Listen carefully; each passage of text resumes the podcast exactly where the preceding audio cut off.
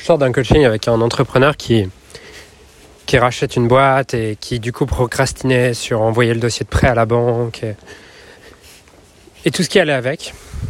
Et c'est un truc que je trouve euh, assez fascinant de voir à quel point le monde du développement personnel nous a convaincus, on va dire, que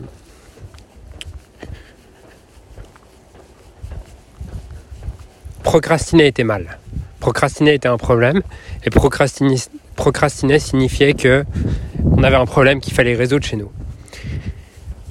Ce qu'il arrive en me disant ouais je procrastine sur ça machin et puis tu sais en fait Julien depuis que j'ai 14 ans c'est la même chose euh, et il me donne au moins 10 références de moments où effectivement il peut se retrouver en train de procrastiner oui dans mes examens à la fac tout ça et aujourd'hui encore avec la banque et hum, on pourrait prendre le truc identitairement et se dire ok en fait il a définitivement un problème il faut absolument changer il a euh, il est HP, il est AHD, bref, tout, le mettre dans des cases et le diagnostiquer.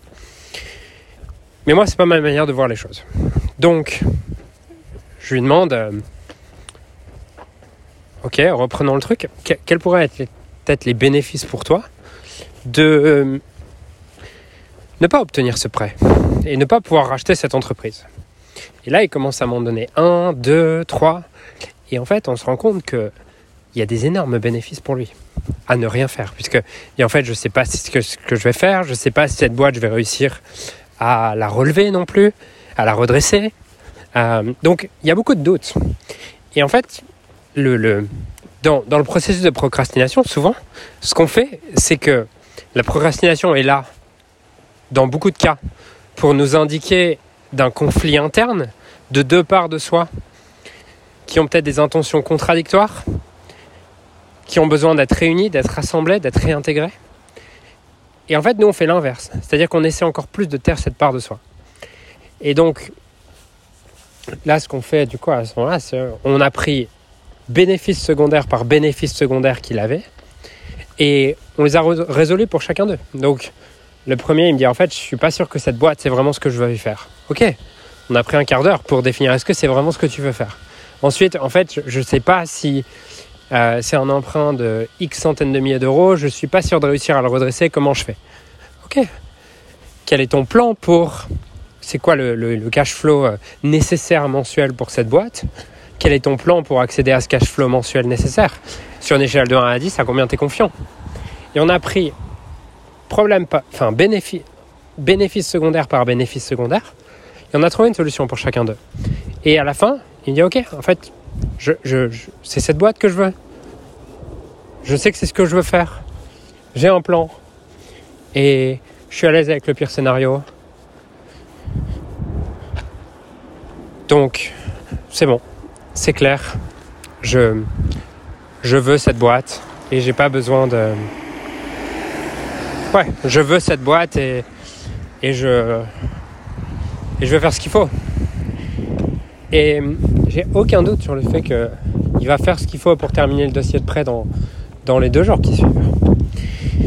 Et ce qui est intéressant, c'est que dans ce cas-là, on aurait pu cataloguer cet entrepreneur et se dire, ok, il a un problème.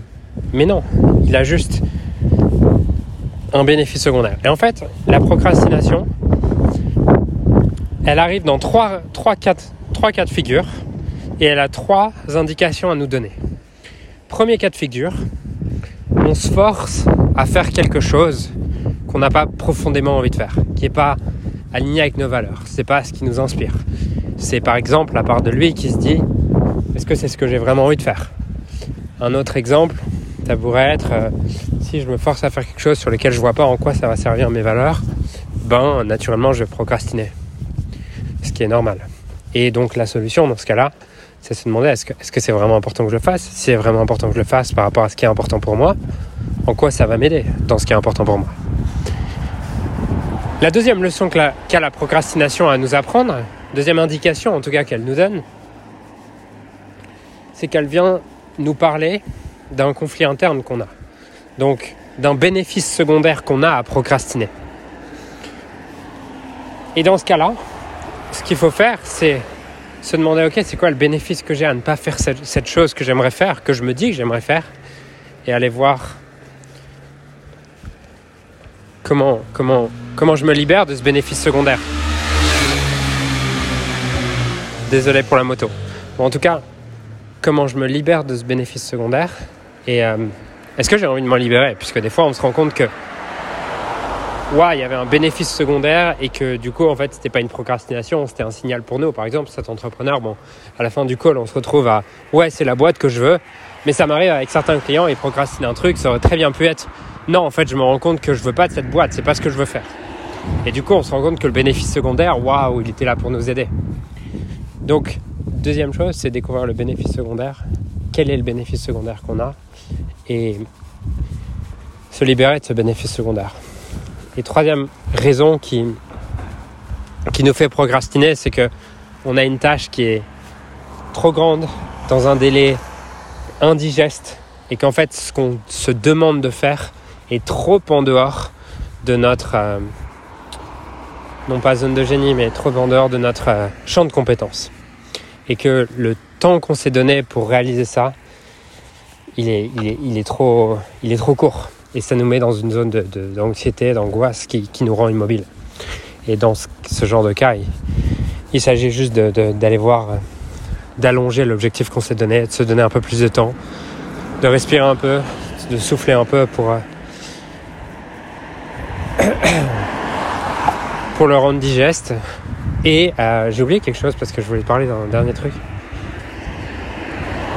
Oui, qu'on n'a pas de plan ou qu'on a un plan indigeste. On peut aussi ne pas avoir de plan. Et parfois, si la tâche est trop grande, pas assez décomposée, pas assez détaillée, il s'agit de la détailler, d'anticiper les obstacles. Et, et si on commence à aborder, à prendre ce, ce regard dans les différents moments où on peut comme procrastiner ou cela je mets, je deux étiquettes, vous le verrez pas en audio, mais entre guillemets euh, s'auto-saboter, bah en fait, à chaque fois, c'est notre système qui, est en train de nous dire et de nous informer de quelque chose que qu'on veut pas voir en fait, sur lequel on n'a pas mis de valeur jusqu'à maintenant, qu'on veut pas avoir, alors que notre système est en train de nous aider. Voilà. Donc euh, sûrement un message si vous me suivez depuis un moment, que vous avez déjà entendu de ma part, mais, mais, mais il s'ancre pas. J'ai encore trop de coaching autour de ce sujet. On revient sur ce sujet pour que je le répète pas. Donc euh, je le répéterai jusqu'à ce que j'ai plus aucun client en coaching qui vienne me voir avec des trucs en lien avec ça. Voilà.